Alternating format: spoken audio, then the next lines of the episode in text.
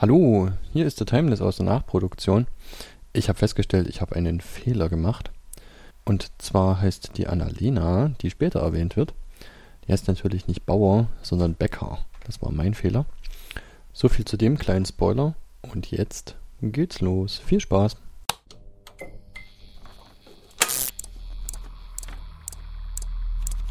Diese Maschine ist ursprünglich für vermessungstechnische Aufgaben konstruiert worden. Es hat sich jedoch dann ergeben, dass sie auch auf den verschiedensten anderen Gebieten von Technik und Wissenschaft mit Erfolg eingesetzt werden kann.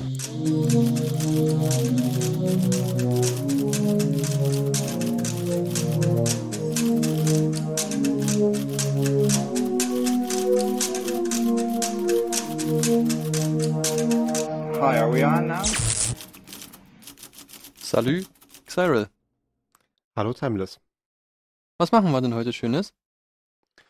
Äh, wenn ich meinen, unseren Rhythmus richtig im Kopf habe, sind wir heute mal wieder in einer Bottom-up-Folge. Also wir machen heute mal wieder ein bisschen Grundlagen und äh, eine wichtige Grundlage für gerade diese ganzen Computernetzwerke, die um uns herum äh, sich immer dichter flechten, ist das sogenannte Netzwerk-Schichtenmodell. Und das werden wir uns heute mal genauer angucken. Okay. Ich hatte ja in der 010 Episode gesagt, dass ich irgendwie das Gefühl habe, wir machen irgendwie alles nur noch mit dem Computer.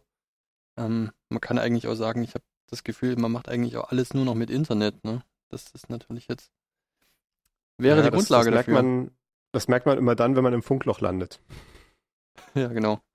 Oder wenn, wenn, der, Ka wenn der Bagger draußen auf der Straße mal das falsche Kabel aufgebaggert hat.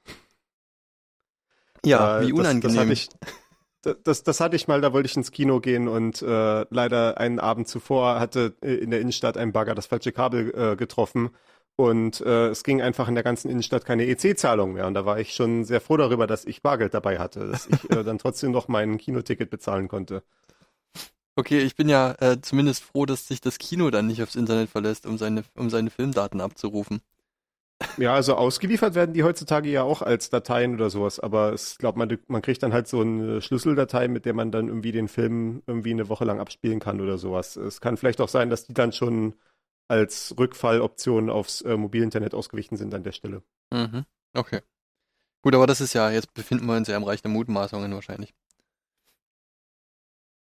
Genau, nicht im äh, Reich der Mutmaßungen bleibt hoffentlich dieser Podcast. Und wir, wir sind weiterhin, wie gesagt, in den Grundlagen und äh, dieses Netzwerk-Schichtenmodell gucken wir uns heute mal an. Als Vorbemerkung habe ich mir noch aufgeschrieben, wenn wir im Netzwerk unterwegs sind und da irgendwie Daten austauschen, sind das ja letztendlich auch immer nur Zahlen. Wir hatten jetzt die Folge 1, 2 über Zahlensysteme und da hatten wir auch schon so angeklungen, dass wir dann äh, Zahlen definiert hatten und dann zu Bits und Bytes gekommen sind. Und das sind ja dann auch die äh, Größenordnungen, in denen man äh, dann auch im Netzwerk unterwegs ist mit äh, Bits pro Sekunde oder äh, Megabits und Gigabits. Und alles, was man irgendwie mit dem Computer macht, macht man letztendlich mit Zahlen. Und wenn wir dann zum Beispiel einen Text haben, haben wir dann tatsächlich Zahlenfolgen, von denen halt zum Beispiel jedes Byte, also jede 8-Bit-Zahl für einen einzigen Buchstaben steht oder vielleicht auch ein bisschen mehr, wenn man irgendwie besonders viele Buchstaben darstellen will, wie das heutzutage ja oftmals der Fall ist, äh, zum Beispiel solch, bei solchen Emojis oder wenn man auch in anderen Sprachen unterwegs ist. Mhm. Äh, ist das so grundsätzlich die Idee? Wenn wir Bilder haben zum Beispiel, ist, es, ist ein Bild eigentlich auch eine Zahlenfolge, bei dem jede Zahl dann der Farbwert eines Bildpunktes ist. Also für jeden äh, Punkt, der auf dem Bildschirm dann erscheint, haben wir dann irgendwie einen Rotwert, einen Grünwert, einen Blauwert, eventuell noch einen Transparenzwert. Und das dann halt für jeden Bildpunkt, was dann ja auch eine nicht unerhebliche Menge von Zahlen ist, eventuell. Gerade bei diesen heutigen äh, hochauflösenden Bildern oder den Kameras mit den wahnwitzigen Megapixelzahlen. Ja. Aber das sind letztendlich alles Zahlen und äh, das wird durch das Netzwerk durchgeschickt. Ja, ich finde das wichtig, da immer dran zu denken. Ne? Also am Ende has- hat man ja so eine Leitung und die kann irgendwie an sein oder aus sein, so wie wir das äh, auch bei den Zahlensystemen besprochen hatten. Und irgendwie muss man halt darüber dann das schaffen, alles andere darzustellen. Ähm, wie man das genau macht, dazu werden wir wahrscheinlich in späteren Folgen noch kommen, aber Das führt ja schon jetzt quasi hin in diese Vorstellung eines Schichtenmodells, dass wir eben halt so eine physikalische Schicht haben und dann bauen wir halt darauf immer größere Strukturen auf, bis wir dann irgendwann mal zu solchen Anwendungen kommen, wo wir dann tatsächlich Webseiten abrufen können, was wir ja in der ja, ich hab's auch nicht zwei hatten. Stimmt, ja, es, genau. ist, es ist noch, es ist noch wenig, hinreichend wenig Episoden, dass man nur noch alle im Kopf haben kann. Irgendwann muss ich mal anfangen, mir eine Episodenliste hier auf den zweiten Bildschirm zu legen, damit ich die live referenzieren kann, ohne ins Schleudern zu kommen. Ähm, Genau, äh, mit diesen Zahlen bauen wir uns also jetzt so ein äh, Schichtenmodell von aufeinander aufbauenden Protokollen. Das Wort Protokoll hatten wir auch schon mal in dieser Folge 2 äh, eingeführt, wo wir die verschiedenen Schritte eines Webseitenaufrufs dargestellt haben. Nochmal zur Erinnerung, Wikipedia hat hier als Definition ein Kommunikationsprotokoll ist eine Vereinbarung, nach der die Datenübertragung zwischen zwei oder mehreren Parteien abläuft. In seiner einfachsten Form kann ein Protokoll definiert werden als eine Menge von Regeln, die Syntax, Semantik und Synchronisation der Kommunikation bestimmen. Ein Beispiel aus dem normalen Leben ist zum Beispiel die Interaktion zwischen Kunde und Verkäufer. Da gibt es dann halt bestimmte Regeln, wie wir irgendwie miteinander interagieren. Ich meine, ich kenne irgendwie den Verkäufer nicht und er kennt auch wahrscheinlich mich nicht, wenn ich da als Kunde in den Laden komme. Aber wir können so nach bestimmten Regeln miteinander äh, äh, kommunizieren und dann versteht jeder, was irgendwie seine eigene Rolle ist und äh, was jetzt zu tun ist. Solche Protokolle sind dann auch situationsabhängig. Also zum Beispiel, wenn ich jetzt hier zu dir kommen würde, wenn wir jetzt eigentlich gerade unseren, äh, unsere Sendung aufzeichnen wollen und ich sage jetzt zu dir hier äh, drei Käsebrötchen bitte, das äh, ergibt natürlich keinen Sinn. Ne? Da ist dieses Protokoll in dem Sinne nicht eingehalten. Äh, vielleicht wirst du dann noch irgendwie eine flapsige äh, Bemerkung dazu geben können, aber das ist ja nicht das Protokoll, was, wie es eigentlich sein sollte. Ja, wahrscheinlich nicht wir haben dann, wir haben dann halt unser anderes Protokoll, ne? wenn wir uns hier äh, per Schalte verbinden und dann nochmal gucken, dass die Pegel alles stimmen und äh, uns nochmal absprechen, ob sich noch an den Notizen irgendwas geändert hat oder so weiter. Das ist dann äh, halt das Protokoll, was für unsere Situation das Richtige ist. Ja. Und wenn wir jetzt in Netzwerken unterwegs sind, brauchen wir nicht nur ein einziges Protokoll, sondern so einen ganzen Stapel. Und der Grund dafür ist, also man könnte es prinzipiell alles mit einem Megaprotokoll machen, aber das ist nicht sehr sinnvoll, weil man hier ja sehr viele verschiedene Ebenen abdecken muss, auf denen man Probleme zu lösen hat. Also wenn ich jetzt Daten, also Zahlenfolge irgendwie von einem Computer zu einem anderen schicken will oder vielleicht von einem Computer zu einem Handy oder von einem aus dem Rechenzentrum an irgendeine äh, Messsonde oder was auch immer, ne, habe ich ja viele verschiedene Ebenen vom Problem zu lösen. Also einmal habe ich die Frage, wie die Signale wirklich physikalisch ankommen, wie werden irgendwie vielleicht Funkwellen durch die Gegend geschickt oder ist das irgendwie, liegt da irgendwie ein Kabel rum äh, oder sowas. Eventuell muss ich mich fragen, wie wir überhaupt erstmal eine, eine Verbindung zustande bekommen. Ne? Wenn jetzt irgendwie ein Rechner äh, in Amerika ist und der andere ist irgendwie in Europa, wie finden wir eigentlich einen Signalpfad, mit dem die beiden miteinander kommunizieren können? Wie können wir eventuell Fehler ausgleichen, wenn irgendwie jemand dazwischen funkt oder irgendwie ein Kabel zerschnitten wird in der Mitte der Übertragung? Wie gehen wir damit um oder sowas? Und dann natürlich dann auch aufbauen darauf dann das, die, das tatsächliche Protokoll. Also wenn wir die Telefonverbindung zustande bekommen haben, metaphorisch gesprochen, äh, haben halt dann immer noch diese Frage, wie ich jetzt irgendwie den Bäcker nach den äh, Käsebrötchen fragen kann. Und deswegen lohnt es sich, da verschiedene Protokolle zu nehmen, die sich aufeinander beziehen können. Ja, okay. Das wird jetzt, also das wird jetzt im Laufe der Sendung noch, noch besser rüberkommen, ne? Aber es, also. Wir werden da jetzt Schicht für Schicht durchgehen. Ja, ja ich, man, man, muss das äh, wirklich konkret am Beispiel benennen und dann kann man da vielleicht versuchen, irgendwie äh, halbwegs passende Entsprechungen zu finden. Weil das ist jetzt im Augenblick schon noch sehr abstrakt. Ja, genau. Wir werden sehen, also das, das, dieses klassische Modell, was in der das klassische Modell, was in der Universität gelehrt wird, nennt sich OSI-Modell, äh, Open Systems Interconnection. Das war so ein Konsortium, was in den 70er Jahren versucht hat, sowas zu spezifizieren, also halt so einen kompletten Protokollstapel zu entwickeln. Die haben damals sieben Schichten definiert. Äh, das hat sich niemals wirklich durchgesetzt, weil das so, so ein klassischer Fall war von, von die Wissenschaftler bleiben ewig im Elfenbeinturm. Ich, ich äh, verkürze es jetzt ein bisschen der Klarheit halber. Das, was die sich ausgedacht haben, entspricht in großen Teilen nicht dem, was heute in der Anwendung ist, weil äh, das, die Protokolle, die wir heute verwenden, sind halt welche, die Leute gebaut haben, um tatsächliche Probleme zu lösen und nicht irgendwie, um jetzt noch zu warten, bis auch alle anderen sieben Schichten fertig sind.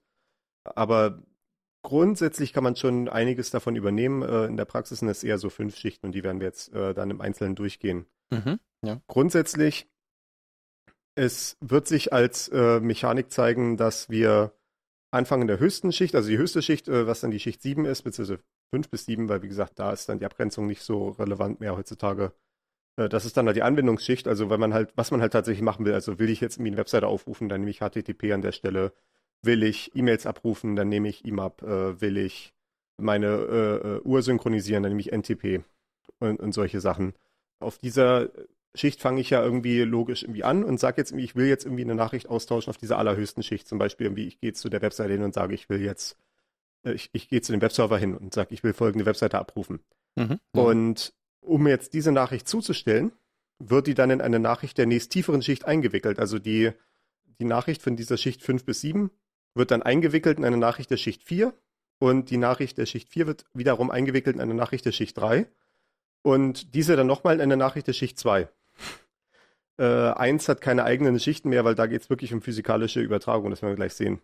Ja. Und das kann man so ein bisschen vergleichen. Wir, wir, haben jetzt auch in der Vorbereitung überlegt, wie man sich das irgendwie äh, klar machen kann, was das bedeutet und so. Und äh, das Beispiel, was wir dann gefunden hatten, war, ich, ich, wir nehmen jetzt mal an, ich will dir zum Beispiel ein Geschenk schicken. Ich habe jetzt irgendwie hier irgendein tolles Stück äh, Audio-Hardware gefunden, was ich dir jetzt irgendwie gerne hier schenken möchte, damit unser Podcast noch toller, äh, toller klingt in Zukunft. Oh ja, was äh, ist hab jetzt denn? irgendwie, ja, das, das, das äh, wird sich zeigen.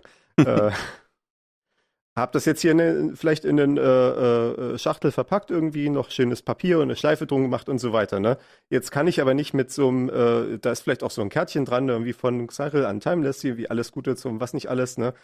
Äh, damit kann die Post nichts anfangen. Wenn da nur steht an Timeless, da sagt die Post sich, äh, was soll denn das hier, geh weg, das soll nicht so sein. Dann fange ich also an, als nächstes dieses Geschenk, was jetzt quasi unser Paket der äh, Ebene 7 ist, oder Schicht 7, fange ich jetzt an, in ein weiteres Paket einzuwickeln, womit die Post dann umgehen kann. Ne? Da steht dann halt irgendwie deine Adresse, wahrscheinlich auch dein bürgerlicher Name drauf. Da steht dann, da ist dann die, die, die Wertmarke und, und all solche Sachen. Und dann kann ich das halt irgendwie der Post äh, abgeben in der Filiale. Und dann fängt die Post an, das zu bearbeiten. Und die äh, haben dann eventuell ein paar Schritte, wo sie das halt auf dieser Ebene verarbeiten. Und dann irgendwann stellt sich halt heraus, okay, jetzt irgendwie äh, ist es nicht mehr sinnvoll, einzelne Pakete zu behandeln. Jetzt kommen die alle in so einen Wertsack.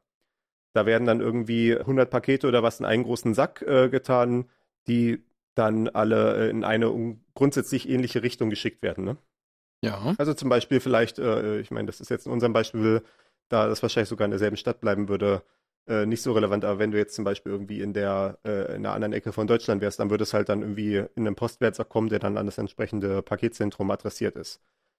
Und dann geht der vielleicht irgendwie weiter, ist dann vielleicht irgendwie in einem LKW unterwegs. Äh, und das ist ja im Prinzip dann auch schon irgendwie die nächste Schicht. Da wird dann wieder der ganze Postwertsack in einen LKW getan. Oder vielleicht, wenn es jetzt irgendwie per Luftpost geht, sogar in ein ganzes Flugzeug reingetan.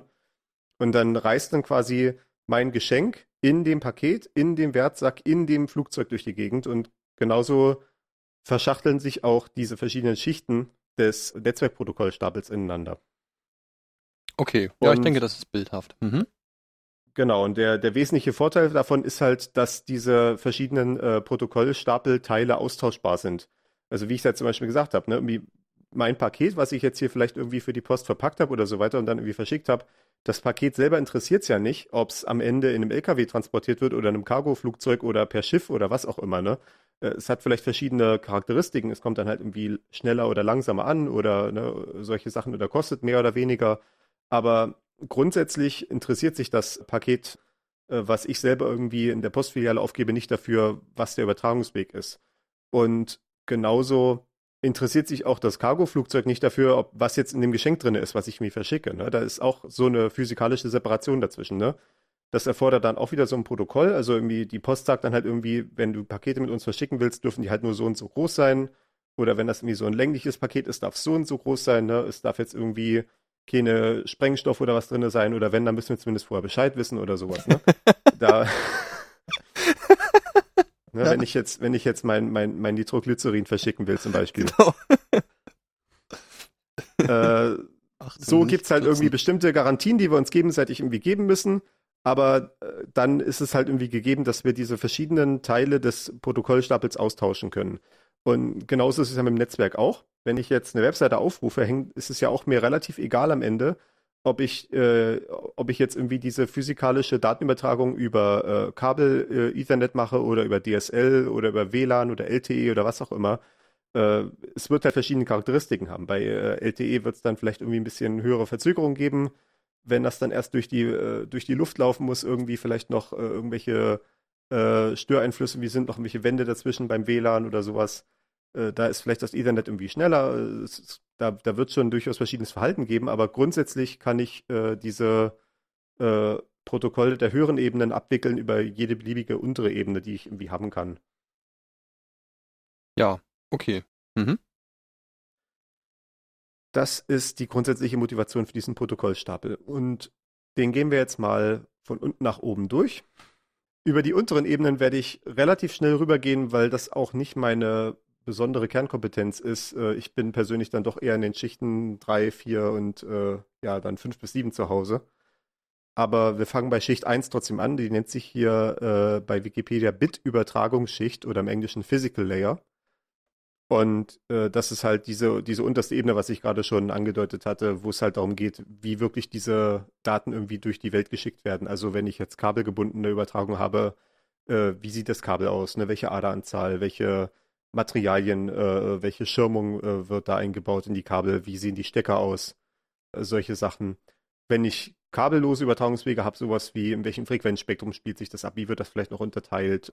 Wenn irgendwie mehrere Leute gleichzeitig auf dieser Frequenz funken müssen, wie, wie teilen die sich den Luftraum quasi auf untereinander? Und auf dieser Ebene gibt es erstmal dann wirklich, äh, ja, ist es, ist es wirklich blanke Zahlen. Also alles Nullen und Einsen, Folgen von Bits. Ja. Und äh, das alleine ist ja schon irgendwie mal schön. Also ich meine, auf dieser Ebene könnte ich mir zum Beispiel auch vorstellen, wenn wir jetzt irgendwie sagen wollen, wir, wir wollen irgendwie Netzwerk mal aus, äh, mal irgendwie als, als Hackprojekt oder so von Hand implementieren, könnte man sich ja zum Beispiel vorstellen, dass wir einfach irgendwie zwei Leute irgendwie an äh, verschiedene Ecken des Raumes stellen, die so Flaggen haben, wie, wie die äh, Schiffsleute äh, verwenden. Ne? Ich weiß ja nicht, das können wir in den Shownotes verlinken. Ja, so, so, so ein Flaggenalphabet, ne? wo Ja. die dann sich dann mit verschiedenen Flaggen äh, Dinge buchstabieren können, ne? wo dann irgendwie gesagt wird, wenn irgendwie der die linke Hand irgendwie nach oben zeigt und die rechte Hand irgendwie nach rechts, dann ist es irgendwie der Buchstabe X oder was auch immer, ne? Und so können die sich dann Dinge buchstabieren oder solche äh, Sachen äh, wie SOS oder sowas sagen, so auf äh, diesen Distanzen, wo man es mit dem Fernrohr sehen kann. Ja. Und ist, man könnte sich prinzipiell auch vorstellen, ein Protokoll zu machen, wo man auf Schicht 1 halt sowas macht, ne? Wo man äh, einfach sagt, irgendwie zwei Leute stehen am äh, einem Ende des Raumes und kriegen von ihrem Computer angezeigt, welche Flaggen sie jetzt irgendwie hochhalten müssen und geben dann ein, welche Flaggen sie gesehen haben. Das ist, wie gesagt, genau diese Eigenschaft, dass es alles relativ gut voneinander separiert ist. Das kriegt dann, das kriegen die höheren Schichten dann nur dadurch mit, dass die Übertragung wahrscheinlich nicht die allerschnellste sein wird. Was mir gerade einfällt, ne, bei all diesen Dingen, wenn wir hier über Technologie sprechen, ich weiß, dass es für viele von diesen Themen Romane von Terry Pratchett gibt. Es gibt zum Beispiel für eben äh, Datenübertragung gibt's auf der Scheibenwelt diese Klacker. Ja. Ich weiß nicht, ob kennst du die? Äh, mir ist es äh, indirekt bekannt, äh, ich bin aber mit Terry Pratchetts äh, literarischem Werk nicht so detailliert vertraut. Das sind im Prinzip so Signaltürme, die in Sichtweite auseinanderstehen und die haben ähm, eine Anzahl von so Signalflaggenartig. Das sind einfach so Stöcke, die in verschiedenen Winkeln stehen können und wo man dann eben auch eine Nachricht kodieren kann damit. Und die werden halt von unten dann mit so einem Hebel gesteuert und dann rasten die oben immer so ein, deswegen heißt das Klacker. Und da gibt's dann auch äh, von Terry Pratchett Folgen über das Postsystem und über äh, Filmindustrie und alles Mögliche, was halt mit ähm, Fantasy-Mitteln irgendwie immer in dieser Welt implementiert wird. Das ist witzig. Ähm, wenn ich, wenn mir das auffällt, da werde ich irgendwie nochmal noch mal immer eine Bemerkung dazu fallen lassen. Aber das mit diesen Klackern, das kenne ich irgendwie von Terry Pratchett. Das ist ganz witzig. Ja. Äh, es gibt auch durchaus Leute, die damit Spaß haben. Ich glaube, wir hatten das doch auch verlinkt. Ach genau, wir hatten in den, ganz am Ende der Shownotes ist eine Sektion äh, Lesestoff äh, mit so äh, äh, mit so ein paar, paar äh, witzigen Links. Äh, und eines davon ist ADSL über nassen Faden. ja, genau. Richtig. Weil ADSL ist ja, ist ja das Protokoll, was man so kennt, halt der normale Haus-DSL-Anschluss, der läuft über halt ADSL oder mittlerweile VDSL. Äh, und das sind halt Protokolle, die dafür gedacht sind, über so einen normalen Kupferdraht zu gehen, wie er halt äh, von Telefonanlagen verwendet wird. Und die wesentliche Eigenschaft, die ja hier ausgenutzt wird, ist ja einfach nur, dass äh, es irgendwie ein Leiter ist, wo irgendwie Strom durchfließen kann. Und dementsprechend hat sich dann jemand mal gefragt, äh, soll das nicht einfach reichen, einen Faden nass zu machen? Der kann doch auch Strom leiten. Und dann hat er das gebastelt und äh, das war halt auch jemand, der die entsprechenden Messwerkzeuge hatte, um die so Signalqualität von den Leitungen so zu beurteilen. Und stellt sich raus, ja, das, das funktioniert, da kriegt man ein paar Megabit durch. ja, auch Man auf muss, ein paar man Meter. muss dann eventuell, ja genau, über, über ein paar Meter. Äh, man muss natürlich darauf achten, dass der Faden immer schön feucht bleibt. Ja, das, das sind, äh, das, das sind, äh, dafür braucht man dann einen Netzwerkadministrator, der dann sich darum kümmert. ja, da muss der Physical Layer immer gut gewartet sein. Das ja, ist, genau. ja, ähm, Du wirst, du kannst, du glaubst, stellst dir gar nicht vor, wie viele äh, Netzwerkprobleme, die ich so auch auf Arbeit sehe, dann zurückzuführen sind am Ende auf irgendwie jemand hat das Kabel in den falschen Port gesteckt. oh ja, also in, wahrscheinlich falschen, ist es, äh, in die falsche Buchse. Wahrscheinlich ist es sehr erschreckend, ja.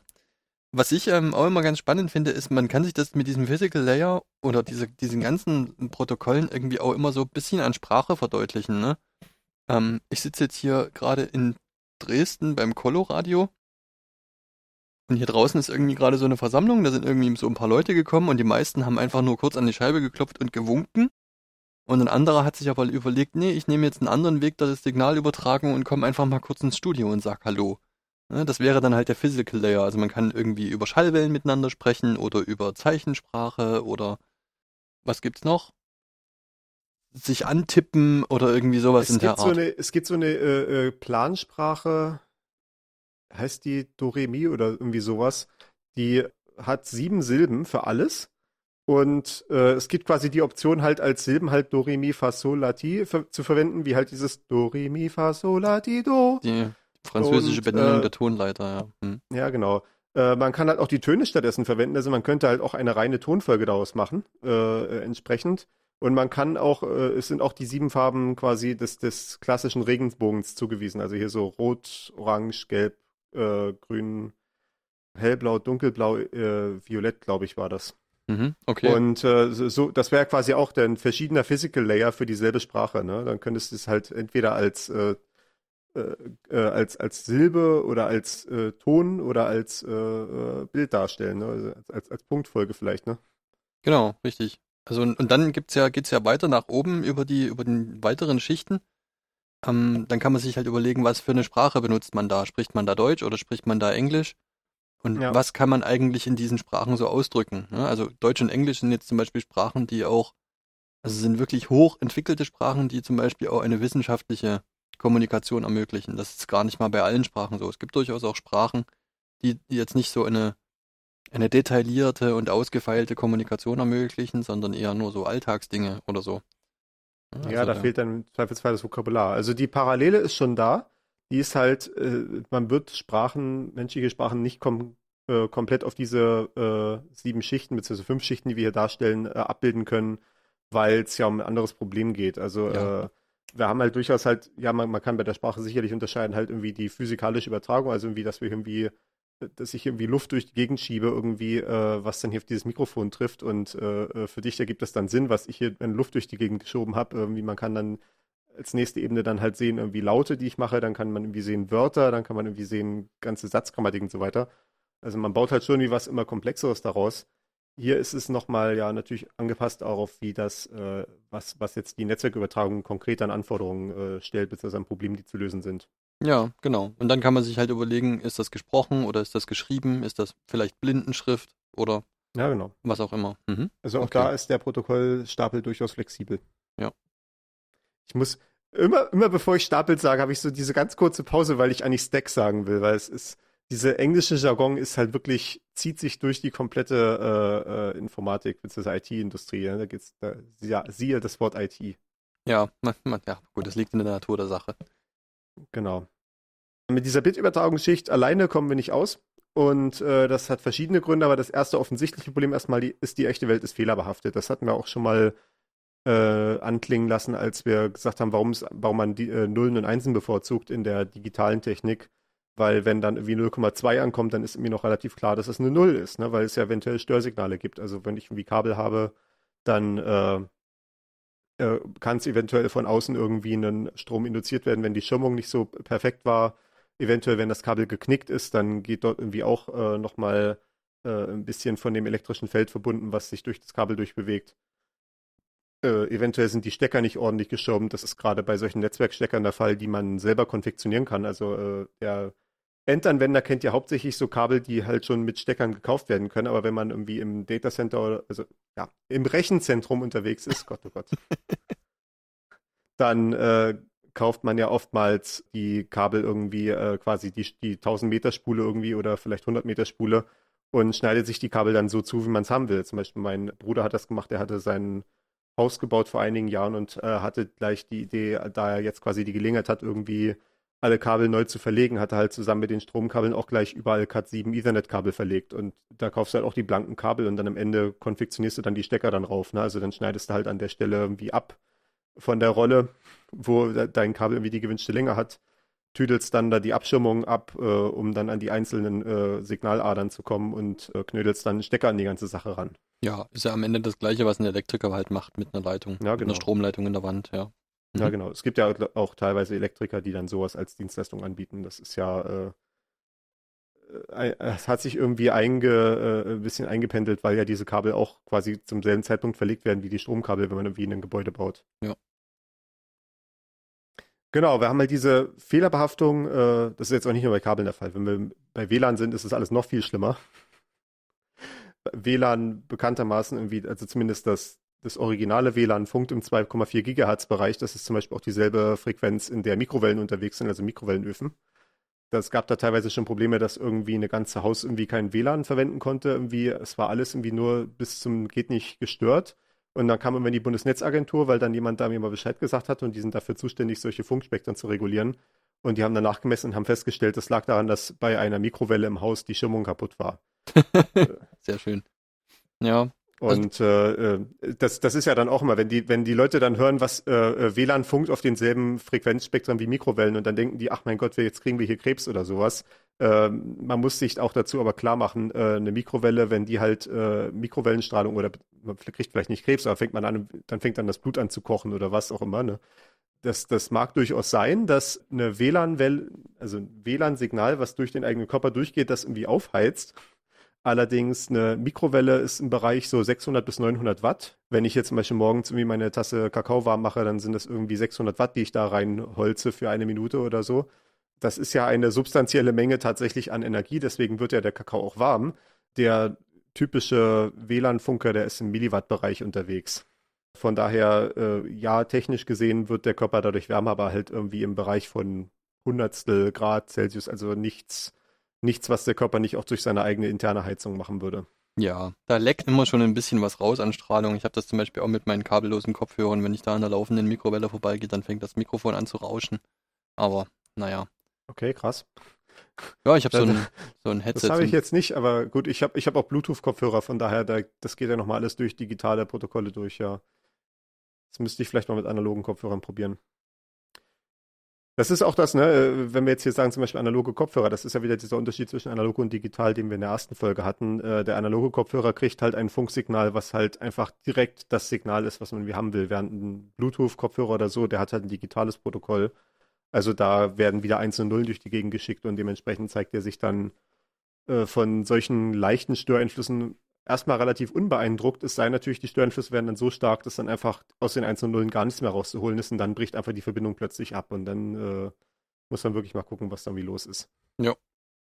Aber gut, das äh, hatten wir in Folge 1 schon mal ausführlich gemacht. Genau, wir haben also jede Menge Probleme mit dieser Bitübertragungsgeschichte irgendwie. Da kommt irgendwie anstatt Nullen und Einsen kommt so 0,1 und 0,9 oder 1,3 an und äh, was soll denn das alles?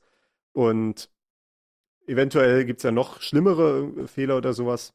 Eventuell wird auch der, aus der 0 nicht nur eine 0,1, sondern vielleicht auch mal eine 1,2, wenn irgendwie mal äh, irgend so ein Elektron wirklich schlecht äh, dazwischen funkt. Also wird eventuell unsere Daten kaputt gemacht. Was machen wir jetzt also auf der nächsten Schicht? Äh, Schicht 2 ist die Sicherungsschicht im Deutschen. Im Englischen heißt es Data Layer. Ich weiß nicht, warum diese Namen überhaupt nichts miteinander zu tun haben, aber so ist das äh, offenbar.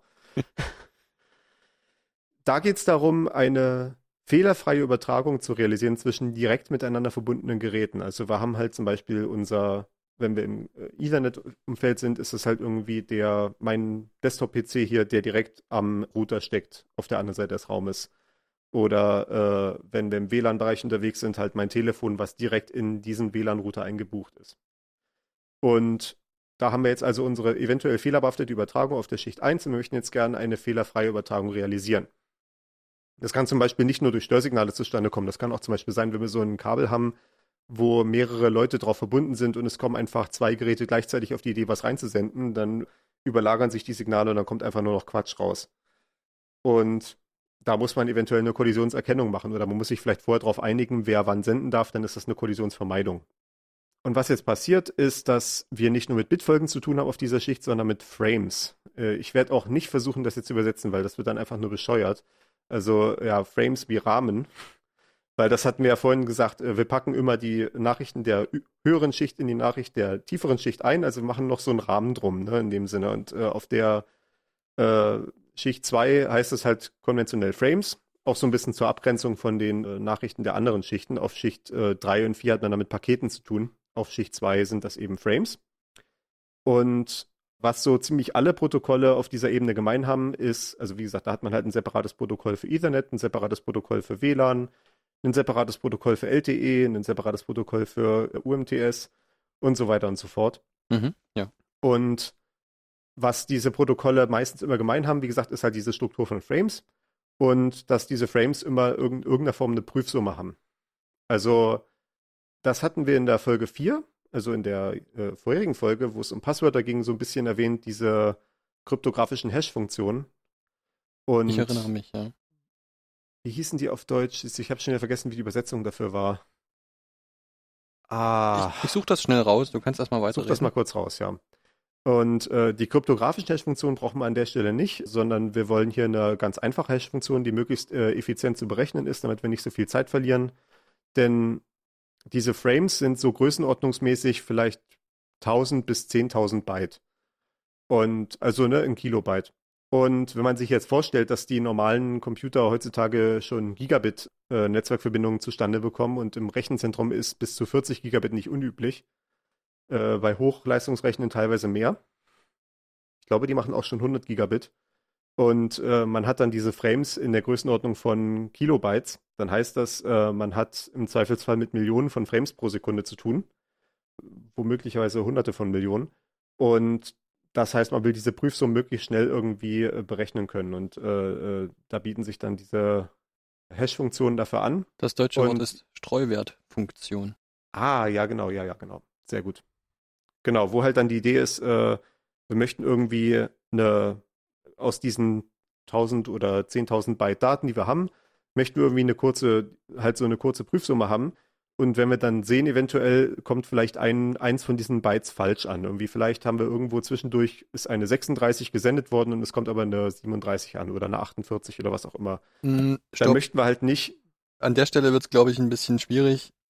Wer das genauer wissen möchte, dann müssen wir jetzt mal einen Shoutout machen.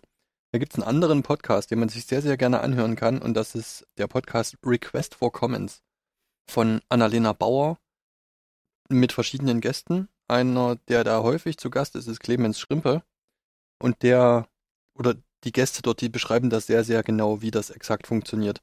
Weil eben diese Hash-Funktionen teilweise auch auf dem, auf dem Data-Layer in, in Hardware funktionieren und die machen das dann so, dass die die Prüfsumme so ausbilden, dass wenn man die einfach hinten dran klatscht und dann das eigentlich, den eigentlichen Frame und die Prüfsumme aneinander hängt, dass dann entweder eine, kommt eine Reihe an Nullen oder eine Reihe an Einsen am Ende zustande kommt.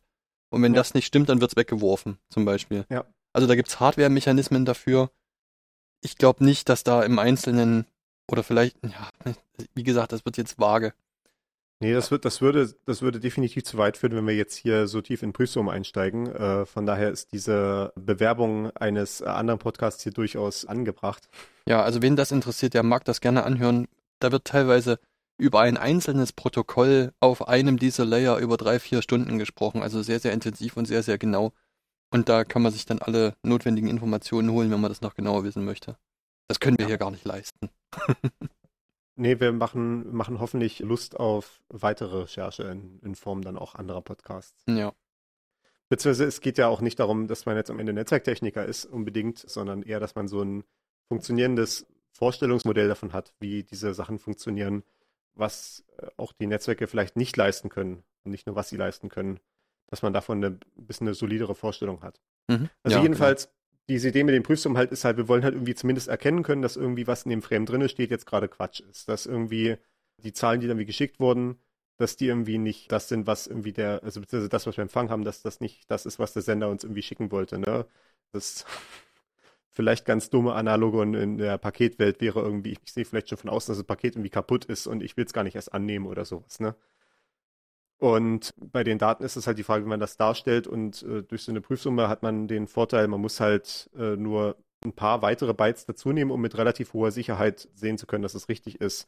Also eine triviale Option wäre ja zum Beispiel, man schickt einfach alle Daten zweimal, weil das quasi, dass dieselbe Bitfolge auf dieselbe Art und Weise zweimal hintereinander kaputt gemacht wird, ist halt vielleicht nicht so wahrscheinlich, aber das würde halt auch bedeuten, dass man 50% der Bandbreite verschenkt, weil man halt alles doppelt äh, schickt. Ja. Und diese Prüfsummen sind halt im Vergleich zu der Datenmenge, die sie darstellen, relativ kompakt. Also wenn wir so, eine, so ein Ethernet-Frame zum Beispiel haben mit standardmäßig so 1500 Byte ungefähr, dann ist da die Prüfsumme entweder 4 oder 8 Byte. Ich glaube 8 Byte. Aber ich bin mir nicht hundertprozentig sicher. Könnte auch 4 Byte sein. Aber das spielt ja auch keine große Rolle. Ne? Man sieht halt, das ist ein winzig kleiner Anteil. Es ist ein bisschen Bandbreite, die verloren geht. Ne? Vielleicht ein Prozent oder so, aber es ist halt nicht die Welt. Und für den Vorteil, den wir uns erkaufen, ist das auf jeden Fall eine gute Abwägung. Dass Ja. wir jetzt eben sehen können, dieser Frame war Quatsch. Und dann können wir der anderen Seite eventuell sagen, hier, äh, was war das, schick das nochmal. Oder wir sagen einfach, wir verwerfen das jetzt erstmal nur und da muss ich dann eine Schicht weiter oben drum kümmern, das dann äh, nochmal anzufragen. Ja, also das, das englische Wort dafür ist ja immer Overhead. Ne? Also man, Genau. man produziert halt quasi irgendwie Verwaltungsaufwand, eben diesen Overhead dafür, dass die, dass die Dinge ablaufen, wie sie ablaufen sollen. Und es geht halt einfach nur darum, dass der Overhead halt möglichst gering ist, äh, um den notwendigen Nutzen zu erzeugen. Das haben wir ja bei der Post auch ganz genauso, um bei dieser Metapher zu bleiben. Ne? Wenn ich jetzt dein, das Geschenk, was ich mir verschicken wollte, in ein weiteres Paket einpacke, dann habe ich ja auch ein bisschen Platz verbraucht, weil halt diese Pappe eine bestimmte Dicke hat. Ne? Mhm. Das ist nicht viel, das ist vielleicht ein Prozent vom Gesamtvolumen, ne? aber es ist ja irgendwie schon signifikant auf der großen Skala vielleicht. Äh, aber dieser Mehrwert halt, den ich habe, dadurch, dass die Post halt irgendwie mit der äußeren Verpackung quasi hantieren kann und dann nicht das Geschenk äh, da drin irgendwie kaputt geht, äh, der ist es halt wert. Äh, beziehungsweise, dass die Post dann halt auch irgendwie da ihren Aufkleber drauf machen kann und am Ende ist nicht irgendwie da irgend so ein Paketaufkleber auf deinem schönen Geschenk drauf, was ich irgendwie mit äh, Herzblut eingepackt habe. Ja, genau. Oder äh, stell dir vor, du willst mir Drogen schicken. Das ist ja viel besser, wenn die Polizei nicht weiß, dass das Drogen sind. Ne? Genau. Also, natürlich wirst du mir nie Drogen schicken. Ja, ist rein hypothetisch. Genau, und auf der zweiten Ebene haben wir meistens tatsächlich äh, relativ strikte Anforderungen noch an diese Verarbeitungsgeschwindigkeit, was ich ja gerade gesagt hatte, äh, dass wir hier von Millionen von Frames pro Sekunde irgendwie reden, die durch eine einzelne Buchse eventuell durchlaufen und dann hat man eventuell so einen Switch oder sowas, wo 40 Buchsen dran sind. Deswegen gibt es besonders starke Anforderungen dran, dass diese Verarbeitungsgeschwindigkeit sehr hoch sein muss, dass irgendwie jedes Paket schnell durchgeschleust werden kann, irgendwie, dass keine großen Berechnungen gemacht werden müssen. Wenn doch Berechnungen gemacht werden müssen, wie bei diesen Prüfsummen, dann finden die meistens in Hardware statt. Da werden dann spezialisierte Chips und sowas gebaut, die nur dafür da sind, solche Prüfsummen zu berechnen und die dann in solchen äh, Netzwerkkomponenten verbaut werden. Also sei es halt eine Netzwerkkarte im Computer oder sei es halt so ein Switch oder Router als äh, Kiste, der dann, die dann irgendwie auf dem Tisch steht oder im Rechenzentrum im äh, Serverschrank steckt. Ja. Das vielleicht auch so als Nebenbemerkung, weil ich hier Switch und Router sage. Switch äh, ist etwas, was nur auf Ebene 2 agiert. Also was sich gar nicht überhaupt die Nachrichten der Ebenen 3 oder 4 oder 7 anguckt, die dann da drinne stecken, sondern das Switch handelt ausschließlich auf der Ebene der Schicht 2. Wenn man so Ethernet hat, dann hat man halt diese Switches, wo man irgendwie äh, mehrere Kabel reinstecken kann, um dann mehrere Computer miteinander zu verbinden. Und die sind dann halt so miteinander verbunden, als ob sie direkt verbunden wären. Also quasi dieses Switch ist dafür da, so eine Verbindung zu vermitteln zwischen verschiedenen Geräten, so dass sie sich noch anfühlen wie direkt miteinander verbunden. Mhm. Okay, ja. Und ein Router ist dann, was auf der Schicht 3 und drüber passiert. Und die Schicht 3, äh, zu der wir jetzt gleich übergehen können, sind, ist dann die Vermittlungsschicht im englischen Network Layer. Und da geht es dann nicht mehr darum, ein paar Geräte miteinander zu verbinden, sondern es geht darum, ganze Netzwerke zu verschalten. Also wenn ich jetzt halt irgendwie meine, äh, meine Switches irgendwie hatte, die na, einen Haufen Ethernet-Geräte verbunden haben, dann ist das irgendwie ein einziges kleines lokales Netzwerk. Und jetzt habe ich vielleicht von meinem Internetanbieter, der hat auch ein äh, Netzwerk, wo meine, wo die ganzen Internetanschlüsse von den Kunden drin sind. Und mein Router, der da, äh, der hier irgendwo in der Ecke des Raumes rumhängt, ist jetzt dafür da, diese Verbindung auf Schicht 3 herzustellen, also zwischen diesen beiden Netzwerken miteinander zu vermitteln. Sodass dann mein lokales Netzwerk aus äh, Ethernet-Geräten dann verbunden werden kann mit dem äh, Netzwerk des Internetanbieters und der ist dann auch irgendwo anders über einen anderen Router verbunden mit äh, dem großen weiten Internet. Okay, ja. Und das hat jetzt äh, schon einen gewissen Grund, dass wir die ganze Zeit diese Analogien von der Post verwendet haben und nicht die Analogien vom Telefonnetz, was ja irgendwie äh, gerade in Deutschland, wo es viel mit äh, so DSL gearbeitet wird, äh, wie die offensichtlichere Analogie aussieht.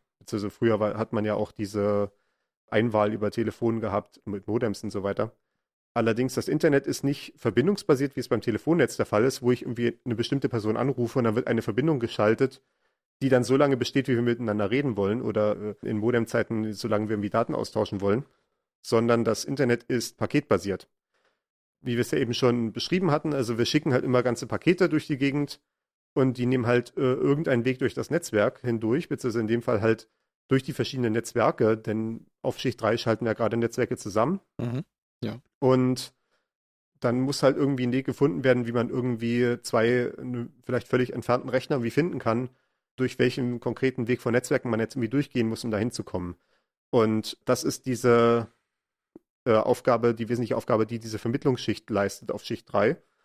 Und hier gibt es tatsächlich die größte Einigkeit überhaupt, was die Protokolle angeht, einfach aus den Gründen der Interoperabilität. Wir hatten ja jetzt gesagt, auf Schicht 1 und 2 kann ich halt völlig komplett unterschiedliche Protokollwahlen treffen, je nachdem, was ich halt für ein Medium habe. Ob ich jetzt, wenn ich jetzt WLAN habe, habe ich halt eine Gruppe von Protokollen, äh, diese 80211 Protokolle. Wenn ich mit Ethernet unterwegs bin, mit äh, dem normalen kabelgebundenen lokalen Internet, äh, lokalen Netzwerk, dann bin ich mit äh, 8023 unterwegs, äh, was auch wieder halt was völlig anderes ist. LTE ist auch wieder was völlig anderes. UMTS ist auch wieder was völlig anderes. Gut, da gibt es natürlich ein bisschen Überschneidungen, aber äh, grundsätzlich sind es auch unterschiedliche Protokollstacks. Stapel, goddammit. Ja, wir haben es ja Grundsätzlich sind es auch unterschiedliche Protokollstapel. Mhm.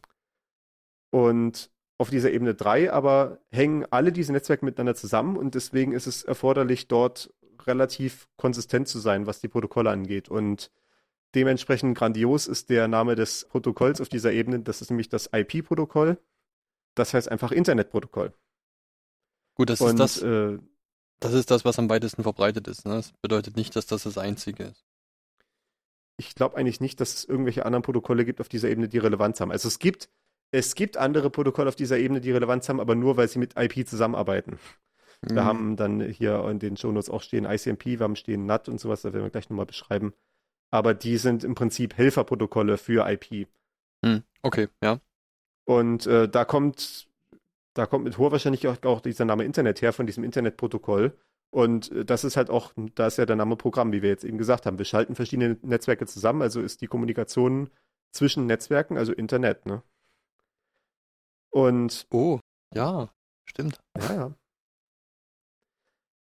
Was wir jetzt halt brauchen, damit wir irgendwie Pakete verschicken können zwischen diesen verschiedenen Netzwerken, ist irgendeine Adressierung. Also in irgendeiner Form muss ich ja irgendwie einen, einen Namen haben, für diesen Rechner, der ganz weit entfernt ist, vielleicht in Amerika oder in Asien oder wo auch immer, oder einfach nur irgendwie ein Gebäude weiter.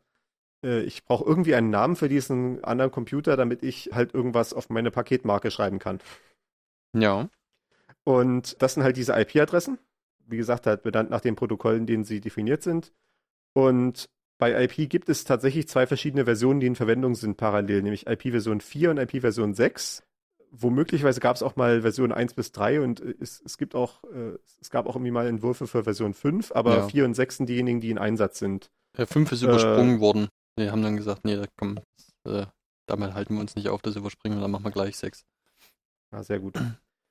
genau, IP-Version 4 ist so aus den 70er Jahren, eventuell Anfang 80er, aber ich glaube eigentlich schon 70er Jahre. Ich glaube 81. 81 erst, mhm. ah, guck an. Doch so spät. Und äh, IP-Version 6 ist von 1995. Und wenn man so diese Zahlen hört, würde man denken, ja, okay, dann ist ja IPv6 irgendwie das, was alle verwenden gerade. Das äh, stimmt überhaupt nicht. Also, wenn man, wenn man, glaube ich, so im Mobilinternet unterwegs ist, hat man relativ viel IPv6 mittlerweile. Wenn man in lokalen Netzwerken ist oder zum Beispiel in Firmennetzwerken, ist immer noch sehr viel IPv4, weil das irgendwie das ist, was alle Leute irgendwie kennen und schon irgendwie womit sie aufgewachsen sind und was irgendwie gut verstehen und so weiter. Das Problem bei IPv4 ist, beziehungsweise das größte Problem bei IPv4 ist, dass es halt insgesamt 4 Milliarden Adressen gibt und äh, gerüchteweise ist das nicht genug für alle Menschen auf der Welt. Okay. Da wurde relativ viel rumgetrickst, um diese Grenzen äh, noch so ein bisschen zu verschieben. Aber das, das ist das Grundproblem, äh, warum dann mal gesagt wurde, wir machen IPv6. Und es wird immer noch hin und her argumentiert, warum sich eigentlich IPv6 nicht durchgesetzt hat. Möglicherweise ist es halt, weil dann Leute auch gesagt haben, wenn wir jetzt schon eine neue IP-Version machen, dann machen wir jetzt gleich mal alles richtig, machen gleich, beseitigen gleich noch alle Fehler, die wir jemals in IPv4 gefunden hatten. Und dadurch war das so ein derart großer Wechsel zwischen diesen beiden Versionen, dass es halt mit großen Schmerzen verbunden ist, dann komplett irgendwie von Version 4 auf Version 6 umzustellen, sodass das die Leute nicht machen, bis es halt wirklich wehtut. Ja, okay. Man müsste jetzt hier vielleicht noch sagen, also es geht ja gar nicht mal nur darum, dass jeder Mensch äh, eine E-Mail, äh, eine E-Mail, eine IP-Adresse hat, ähm, sondern man muss ja bedenken, es gibt ja mittlerweile Glühbirnen oder Wasserkocher, die IP-Adressen haben. Und es hat auch nicht jeder Mensch zwangsläufig nur einen Computer, zumindest in unserer unmittelbaren Umgebung nicht, und hier in Mitteleuropa. Also ich sehe, ich sehe jetzt gerade, wenn ich hier einfach nur so gucke, sehe ich fünf Geräte mit einer IP-Adresse. Ich sehe meinen Desktop-PC, ich sehe mein Notebook, ich sehe mein Arbeitsnotebook, weil wir ja immer noch im Homeoffice sind. Mhm. Ich sehe ein Tablet, ich sehe noch ein Handy. Ja, genau. Dein Router, ne, der hat auch noch mal eine. Ja, ja, stimmt, ja. Oh, also Sechs. hast du noch eine Playstation oder eine Switch oder irgendwie was in der Okay, Art? sieben. Ne? Okay. okay, also wir merken, man kommt da relativ schnell, relativ hoch. Siehst du mal, du, du denkst gar nicht dran, dass das Geräte sind, die ja auch noch Internet haben. Ja, das, ja, ja. Ich brauche schon sieben IP-Adressen, ja. Mein Sohn hat so eine so eine Tony-Box. Äh, junge Eltern werden das vielleicht kennen. Das ist so eine Box, da stellt man eine kleine Figur drauf, da ist ein RFID-Chip drin und dann lädt sich diese Box irgendwie Daten aus dem Internet runter, die ein Hörspiel sind oder sowas. All diese Sachen brauchen äh, Internetadressen dementsprechend. Ne? Ja. Äh, ich habe Genau, gerade nochmal nachgeschaut. IPv4, der RFC ist datiert mit September 1981. Ah ja, gut. Hey, das heißt, das wird, das wird quasi dieses Jahr 40 Jahre alt. Ja, funktioniert immer noch. Das könnte, das, das könnte, ich, ich weiß nicht, wie unser Veröffentlichungsplan aussieht. Das könnte relativ gut zusammenpassen mit der Veröffentlichung dieser Folge. Also wenn, wenn, dann ist es vielleicht nur noch einen Monat hin oder so. Okay. Wir, wir, wir zeichnen ja ein bisschen im Voraus auf, damit wir so ein bisschen Puffer haben für den Fall, dass wir mal äh, aus irgendwelchen Gründen mal nicht aufzeichnen können. Ja. Aber äh, das, das nur so am Rande. Genau, wir haben also jetzt IP-Adressen zugewiesen. Fußnote auch auf Layer 2, äh, äh, auf Schicht 2 gibt es auch schon Adressen. Äh, das sind dann die sogenannten MAC-Adressen. Das hat nichts mit äh, Apple zu tun, sondern steht für Media Access Control. Das ist so eine, ja, so, so eine, so eine Adresse halt wirklich nur für die Zustellung im selben lokalen Netzwerk.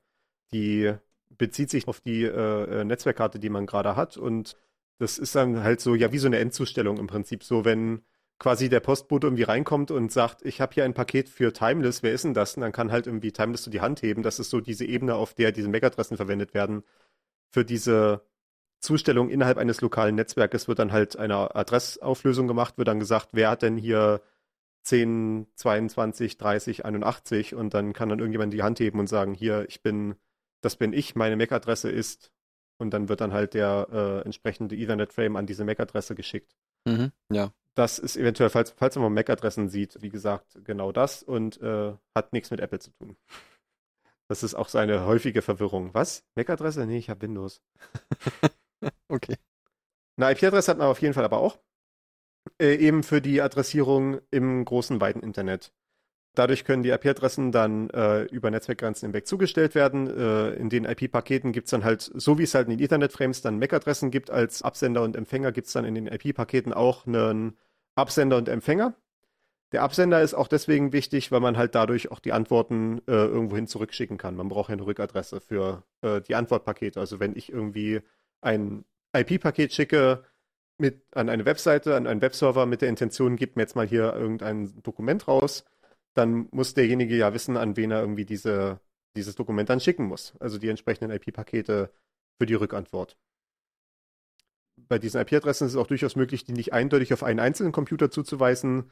Zum Beispiel, wenn man, wenn ich jetzt irgendwie sage, ich gehe meinetwegen, in unserem Beispiel in der Folge 2 hatten wir ja Wikipedia genommen als die Webseite, die man irgendwie aufrufen will. Wenn ich jetzt irgendwie zur Wikipedia gehe und nehme die IP-Adresse von der Wikipedia, dann ist das ja für gewöhnlich nicht nur ein einziger Computer, sondern es sind irgendwie hunderte, die dann da irgendwie stehen und halt diese äh, Millionen von Anfragen pro Minute beantworten, die da reinkommen. Und dementsprechend halt kann halt eine einzige IP-Adresse für mehrere Computer zugewiesen sein durch die entsprechenden, äh, durch entsprechende Tricksereien. Ja. Wenn man sich irgendwie damit auseinandersetzen will, sind die entsprechenden Stichworte sind äh, zum Beispiel Anycast oder auch äh, Load Balancing, also Lastverteilung. Also, dass man sowas hat, äh, dass man irgendwie eine Bo- Box davor stehen hat, die halt den ganzen Verkehr erstmal abbekommt, die hat halt dann diese IP-Adresse nach außen und die Box verteilt dann die Anfragen auf die entsprechenden Server, die dahinter stehen. Also jetzt bildlich gesprochen. Das ist aber Äh, jetzt, also das ist aber jetzt Rechenzentrumsstruktur, was du gerade erklärst. das wäre dann im ne? Rechenzentrum, genau. Ja, das okay. ist äh, Mhm. halt, wie gesagt, halt, was jetzt irgendwie zum Beispiel die Wikipedia machen würde oder was Facebook oder äh, Google oder so macht. Wenn da irgendwie der Datenverkehr reinkommt, das wird dann erstmal an solche Lastverteiler geschickt und die schicken das dann an die tatsächlichen äh, Server weiter, die dann diese Anfragen bearbeiten. Ja. Oh, das ist vielleicht vergleichbar bei unserer Postparallele zu bleiben mit so einer Großkundenadresse, wo dann irgendwie vielleicht auch dann irgendwie jeden Tag irgendwie ganze Postsäcke gleich abgeladen werden, irgendwie, weil das so viele Anfragen sind und äh, Briefe und was nicht alles. Und das wird dann wahrscheinlich dann auch irgendwie von mehreren Leuten verarbeitet. Das, das wird ja dann auch nicht irgendwie nur einer sein, der dann irgendwie am Empfängertisch äh, sitzt und dann diese Briefe bekommt. Genau, das kommt dann irgendwie im, in der Poststelle an, im Ja, ne? TÜV oder wo auch immer. Mhm. Was es bei IP auch immer gibt, sind private Adressen. Also zum Beispiel jetzt gerade hatte ich was mit 10 Punkt oder was, da hatte ich einfach eine Adresse aus, dem, aus der luftleeren Raum gegriffen. Das wäre jetzt natürlich ein bisschen unfair, wenn das eine Adresse ist, die es tatsächlich irgendwo geben würde. Wenn dazu jetzt irgendwie ein Computer wäre, deswegen habe ich jetzt da bewusst eine private Adresse genommen. Also zum Beispiel bei IPv4 alle, die mit 10 anfangen, sind äh, private Adressen. Oder auch alle, die mit 192, 168 anfangen. Das ist so der Bereich, in dem so diese Heimrouter meistens irgendwelche IP-Adressen vergeben. 10 Punkt ist meistens, was so firmenintern verwenden, weil das äh, ein gro relativ großer Bereich ist. Da hat man auch schon ein paar Millionen IP-Adressen drin. Das reicht auch für die äh, meisten Firmennetzwerke aus. Und diese Adressen sind erstmal privat, also die kann man, die kann man nicht im großen, weiten Internet zustellen. Also wenn ich jetzt irgendwie zu einem, an einem Internetknotenpunkt sitze und ich sage jetzt irgendwie, ich will jetzt ein Paket schicken an 10001 oder sowas, dann wird der Knotenpunkt sagen, was ist denn das, geh weg. Ich weiß nicht, wer das ist. Das ist halt keine IP-Adresse, die man äh, global finden kann. Die wird, die wird also einfach nicht vergeben von den entsprechenden Vermittlungsstellen, die aufs gesamte Internet zugreifen. Genau, auf dieser derart hohen Verm äh, Ebene wird das, äh, werden diese Adressen nicht vermittelt, sondern das ist immer nur für private Netzwerke gedacht. Es ist durchaus, es kann mehr als ein lokales Netzwerk sein. Also es muss nicht nur auf Layer 2 beschränkt sein. Es kann ja auch sein, irgendwie, dass deine eigene Organisation groß genug ist, um mehrere lokale Netzwerke zu haben. Also zum Beispiel, wenn man in einem Firmennetzwerk ist, hat man ja eventuell an jedem Standort irgendwie ein lokales Netzwerk rumstehen mit den Computern, die halt da im Büro sind.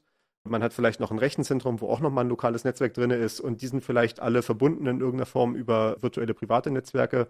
Und dann hat man halt so ein ganzes Netz aus privaten, lokalen Netzwerken, in, also so, so ein ganzes großes privates Netzwerk. Und in so einem Netzwerk könnte man halt solche private Ad äh, Adressen verwenden, um dann zum Beispiel andere Filialen zu erreichen oder, oder Computer in anderen Filialen. Ja, das Stichwort hier wäre dann VLAN, ne, für wo man dann die Priva das, ein, ein, verteiltes privates Netzwerk übers Internet miteinander verbindet. Nee, VPN willst du haben an der Stelle. VLAN ist, wenn du auf Schicht 2 dasselbe Kabel verwenden willst, aber willst auf Schicht 3 verschiedene Netzwerke haben. Okay, gut. Das, das, ist auch ein, das ist auch ein Anwendungsfall, der äh, auftritt so in Firmennetzwerken. Das hast du in privaten Netzwerken auch eher selten. Du, hast, du kannst es in privaten Netzwerken auch haben. Das gibt teilweise so äh, Router, so ein bisschen teurere WLAN-Router, die bieten dann sowas an, dass du ein Gastnetzwerk haben kannst. Und dann kannst du irgendwie sagen, vielleicht irgendwie, wenn du dich irgendwie äh, auch irgendwie an den physischen Port, äh, an, die, an, die, physische Buchse 1 ansteckst, bist du in einem Netzwerk drin, wenn du dich in die Buchse 2 steckst, bist du in einem anderen Netzwerk drin oder im WLAN halt irgendwie, wenn du dich in bestimmte das, das eine WLAN einloggst, bist du halt in dem einen Netzwerk oder in dem anderen WLAN bist du im anderen Netzwerk und hast dann halt so eine Trennung, die aber trotzdem dann über dieselben Kabel oder äh, Netzwerkkarten vermittelt wird. Dann könnte man eine VLAN-Trennung verwenden an der Stelle. Das, was du aber eben meintest mit verschiedene Standorte zusammenschalten, das ist ein VPN, ein virtuelles mhm. privates Netzwerk. Okay, gut. Genau. Also wir sehen, diese Schicht 3 macht vor allem Adressierung. Das IP-Protokoll hat man jetzt erschöpfend behandelt. Es gibt dann noch, wie gesagt, ein paar andere Protokolle, die so zum, zur Hilfe sind. Es gibt das sogenannte ICMP, das Internet Control Message Protokoll, also das äh, Internet Kontrollnachrichtenprotokoll. Das ist zum Beispiel Ping. Wer das eventuell kennt, äh, das ist so ein Befehl, der auf so gut wie allen Betriebssystemen vorhanden ist, wo man einfach nur gucken kann, ob man eine andere Maschine erreichen kann, ohne jetzt irgendwas von der zu wollen. Man will einfach nur gucken, ob irgendwie die Leitung dahin irgendwie steht. Dann kann man sagen Ping, also zum Beispiel kann ich jetzt hier bei mir mal eingeben ping äh, xerillion.de und dann sehe ich, dass jetzt hier angefangen wird, solche Pings zu schicken. Also es ist halt so ein ganz kleines Paket, halt ein ICMP-Paket, was in einem IP-Paket dann eingepackt ist. Und da, aha, da äh, ist dann halt nichts weiter drin, außer, ja, ich, ich will nur mal gucken, wie die Leitung ist. Schick, das, schick mal genau das hier zurück, wenn du es bekommen hast. Ne? Also man, man würfelt irgendwie ein bisschen eine Zufallszahl, schreibt die da rein und sagt dann zu dem anderen, okay, wenn du das hier kriegst, schick's mir einfach genauso zurück. Und dann kommt dann halt ein Pong zurück. also halt einen, also man, man sagt das so scherzhaftweise Pong. Ich glaube, die richtigen Nachrichten sind Echo Request und Echo Reply, so heißen die dann. weil quasi Echo, ne, von wegen schickst halt genauso zurück, wie halt, wenn irgendwie das, die, die Bergwand ein Echo machen würde. Und dann kann man dann bei sich sehen, irgendwie, wie lange diese, das gedauert hat, das zu schicken. Das wird also nicht nur zu Verbindungstesten verwendet, sondern zum Beispiel auch, um zu sehen, wie irgendwie die Leitungsgeschwindigkeit ist. Also ich sehe zum Beispiel von meinem Desktop hier zu Xerillion.de sehe ich einen Ping von so 18 bis 27 Millisekunden. Das ist ganz gut. Ich stelle gerade fest, dass äh, bei mir Ping schon gealiast ist auf Ping 6. Das ist äh, durchaus überraschend, ja. Also ich, also ich bin auf jeden Fall noch mit IPv4 hier unterwegs, das kann ich äh, an der Stelle feststellen. Ich habe jetzt hier pingcerillion.de gemacht und äh, da gibt es mir äh, IPv6-Adressen dafür.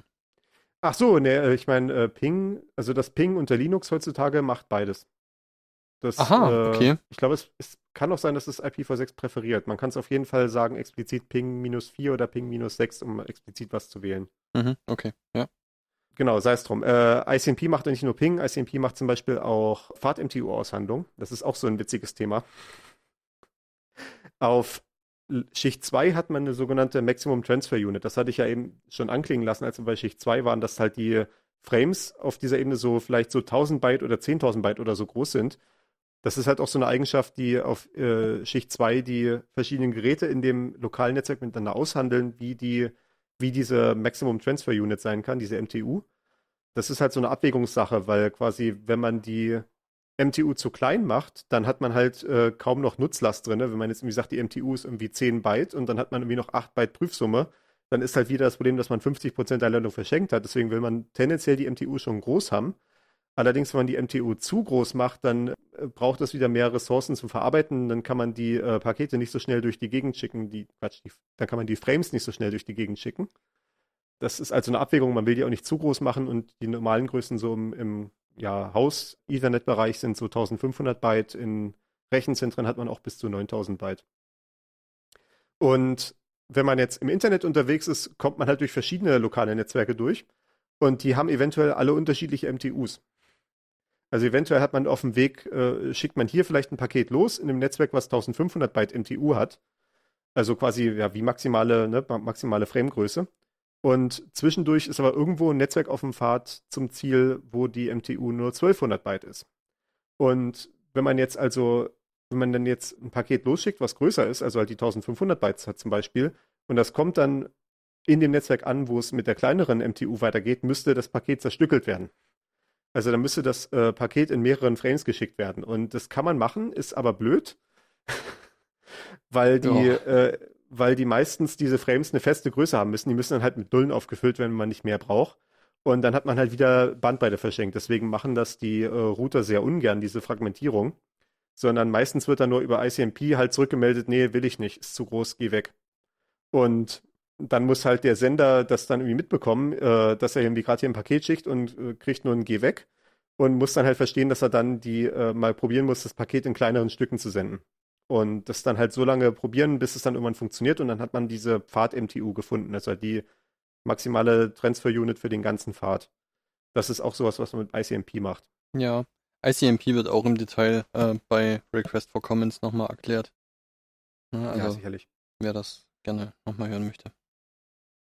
Ich, ich vertraue darauf, dass du eine Notiz gemacht hast, das in den Shownotes zu verlinken. Request for Comments, den Podcast? Ja. Ja, definitiv, auf jeden Fall. Sehr gut. Sehr zu empfehlen. Genau, ein weiteres Pro Protokoll, was auch relativ bekannt ist auf Schicht 3, ist NAT. Das ist Network Address Translation, also Netzwerkadressübersetzung. Und das ist halt genau dieses Problem, was wir haben mit IPv4. Wir haben halt nur 4 Milliarden Adressen für 8 Milliarden Menschen und all ihre Geräte, die sie so haben was ja. offensichtlich nicht genug ist. Und dann hat sich irgendwann jemand mal gedacht, äh, na, ist doch ganz einfach. Wir nehmen so ein ganzes lokales Netzwerk mit ganz vielen privaten Adressen und nach außen hat es aber nur eine einzige öffentliche IP-Adresse. Dann haben wir nur eine Adresse verbraucht für so ein ganzes privates Netzwerk. Und das ist, was NAT macht. Dann findet halt so eine Übersetzung statt. Sobald halt quasi mein Paket hier, ich schicke mein Paket los, ich habe meine private IP-Adresse, ich sage irgendwie, ich will jetzt reden mit Wikipedia, ich schicke mein IP-Paket los und das kommt hier zu meinem Router, äh, der hier an der Kabelbuchse hängt in meinem Fall. Und der Router sagt jetzt, okay, wir, du hast eine private IP-Adresse, das geht jetzt so nicht weiter, wir können das jetzt nicht ins große Internet schicken, dann weiß ja niemand, wo, wo es hin zurückgeschickt werden soll, die Antwort. Deswegen trage ich jetzt mal stattdessen meine IP-Adresse ein und äh, merke mir dann halt, dass sobald die entsprechende Antwort zurückkommt, dass ich das dann zu dir weiterleiten muss. Also sobald dann halt die Antwort kommt, guckt der Router dann in seinen Notizen nach, stellt fest, äh, zu welcher aktiven Verbindung das gehört und äh, schreibt dann halt auch in der Antwort entsprechend die IP-Adressen um, sodass dann da wieder meine private IP-Adresse als Empfänger steht. Die Vermittlungsstelle. Telefon, Ja, genau. Die Telefonvermittlung. Ja. Es, es, hat, es hat sowas, ja genau, Routing heißt ja, ne, Vermittlung im Prinzip. Ja. Also halt, äh, beziehungsweise wortwörtlich halt Pfadfindung, ne? Mhm. Okay. Ja, es gibt auf Schicht 3 noch weitere Protokolle, wenn man gerade in so größeren Rahmen unterwegs ist, wenn man äh, Netzwerke dynamisch verschalten will, was äh, jetzt der Heimanwender nicht macht. Der Heimanwender hat halt seinen äh, äh, Kabelanschluss oder DSL-Anschluss oder sowas oder halt die, die, die, das LTE-Modem vielleicht. Wenn man irgendwie im Rechenzentrumstechniksbereich unterwegs ist oder im Bereich von äh, dem Internet-Backbone, also halt wirklich diesen zentralen Netzen, die ganze Länder miteinander verbinden, dann gibt es noch so ein paar andere Protokolle. Hier beispielhaft ist äh, erwähnt BGP, äh, das Border Gateway Protokoll. Äh, aber das führt jetzt hier deutlich zu weit. Das äh, kann man dann wahrscheinlich im RFC-Podcast auch etwas dazu hören. Ja, also die Möglichkeiten sind vielfältig. Ne? Uns geht's ja jetzt eigentlich nur darum, klarzumachen, dass es hier verschiedene Ebenen gibt. Und das so ein bisschen näher aufzuschlüsseln. Mhm. Genau. Auf Schicht 3 haben wir jetzt also unsere verschiedenen Netz- Netzwerke zusammengeschaltet. Jetzt kommt noch Schicht 4 dazu, die sogenannte Transportschicht oder Transport Layer. Da sind sich die Übersetzungen mal einig. Und Schicht 4 verhält sich zu Schicht 3 so ein bisschen wie Schicht 2 zu 1. So ein bisschen, nicht? Es ist nicht alles, aber so ein bisschen. Wir hatten ja gesehen, in Schicht 2 haben wir auf die physikalische Übertragung in Schicht 1 noch so Fehlerkorrektur hinzugefügt und auch so grundsätzliche Adressierung wie diese MAC-Adressen sowas. Aber äh, wir haben halt hauptsächlich aus so einer fehlerbehafteten physikalischen Übertragung eine fehlerfreie physikalische Übertragung gemacht. Und auf Schicht 4 nehmen wir Schicht 3, diese Übertragung in, zwischen verschiedenen Netzwerken, die eventuell auch fehlerbehaftet sein kann und machen die wieder fehlerfrei. Und zum Beispiel ein Problem, was auf Schicht 3 halt noch vorliegt, ist eventuell, ich schicke ein IP-Paket los und das kommt halt einfach nicht an, weil zwischendurch irgendwo jemand einen Stecker aus der Buchse gezogen hat. Ne, muss ja nicht mal bei mir sein, das kann ja sein bei meinem Internetanbieter, das kann sein irgendwie bei halt so einem Internet-Backbone, also bei so einem zentralen Verkehrsknoten. Ist halt vielleicht irgendwo ein Kabel kaputt gegangen und bei solchen Anbietern ist dann meistens das Ganze hochverfügbar geregelt. Da sind dann irgendwie meistens zwei Kabel immer parallel verlegt, sodass dann das andere Kabel übernehmen kann. Aber trotzdem, in dem Moment, wo irgendwie was kaputt geht, gibt es ja einen kurzen Ausfall eventuell. Oder auch zum Beispiel, wenn ich irgendwie, ich kann ja auch noch Fehler auf den darunterliegenden Ebenen haben, die halt äh, Schicht 1 und 2 nicht abfangen können. Also zum Beispiel mein, WLAN könnte ja irgendwie kurz mal einen Aussetzer haben. Vielleicht irgendwie, wenn ich hier jetzt gerade irgendwie aus dem Raum gegangen bin, ist das WLAN kurz weg und dann komme ich wieder rein mit dem Telefon und das WLAN verbindet sich sofort wieder. Und ich hätte halt schon irgendwie gerne, dass dann nicht alles sofort irgendwie tot geht, was ich an Verbindungen hatte, sondern dass die Verbindungen irgendwie noch weitermachen können. Und das äh, macht diese Schicht 4. Die gibt uns so eine zusätzliche Resilienz, so eine zusätzliche Fehlertoleranz auf diese, auf diese äh, Internetverbindungsebene des, der Schicht 3. Und eine andere Sache, die die Schicht 4 macht, ist, dass wir noch eine weitere Sache zu den IP-Adressen hinzufügen, und zwar Portnummern. Denn das Problem ist ja noch, IP-Adressen identifizieren nur Computer. Und wir haben aber auf dem Computer eventuell verschiedene Programme. Also zum Beispiel, wenn ich jetzt hier meinen Computer laufen habe, wir haben jetzt irgendwie gerade unsere Internet äh, unsere Schalti am Laufen für die Aufnahme. Ich habe aber parallel so einen Ping zu Xerillion.de gemacht und ich habe parallel noch einen Browser auf, wo unsere Notizen offen sind. Ja. Das sind ja alles mehrere verschiedene Applikationen, die wollen irgendwie getrennt voneinander reden können und auch getrennt voneinander Antworten empfangen können. Und wenn dann halt eine Antwort zum Beispiel zurückkommt zu mir, dann muss ja auch der, mein Computer wissen, für wen jetzt eigentlich die An Antwort bestimmt ist von diesen ganzen Programmen. Und deswegen gibt es da nochmal als äh, Hinzufügung zu diesen IP-Adressen dann Portnummern, die sich, für die sich dann nur mein eigener Computer interessiert, beziehungsweise irgendwie der Computer, an den ich jetzt gerade eine äh, Nachricht sende. Und ja, Ja, also ich fand das mit diesen Ports immer relativ schwierig zu verstehen, aber es ist halt, das ist halt so ein, wie soll man das sagen, wenn man jetzt bei dem Postbeispiel bleibt, wir haben vorhin jetzt irgendwie von der Poststelle innerhalb einer Firma gesprochen und jetzt wäre quasi die IP-Adresse, wäre die Anschrift von dieser Firma und dann steht aber halt, wird einfach innerhalb dieser Firma nochmal festgestellt, okay, das kommt jetzt in die Abteilung A, B oder C und an die Person, keine Ahnung, 1, 2, 3. Und ähm, das würde dann halt quasi diese Portnummer repräsentieren. Ja, also das, das, ist halt dann, das, das, ist halt immer so ein bisschen, wo die Metapher dann so an ihre Grenzen stößt. Ne? Ja. Nicht, nicht, alles, was hinkt, ist auch ein Vergleich. Ne?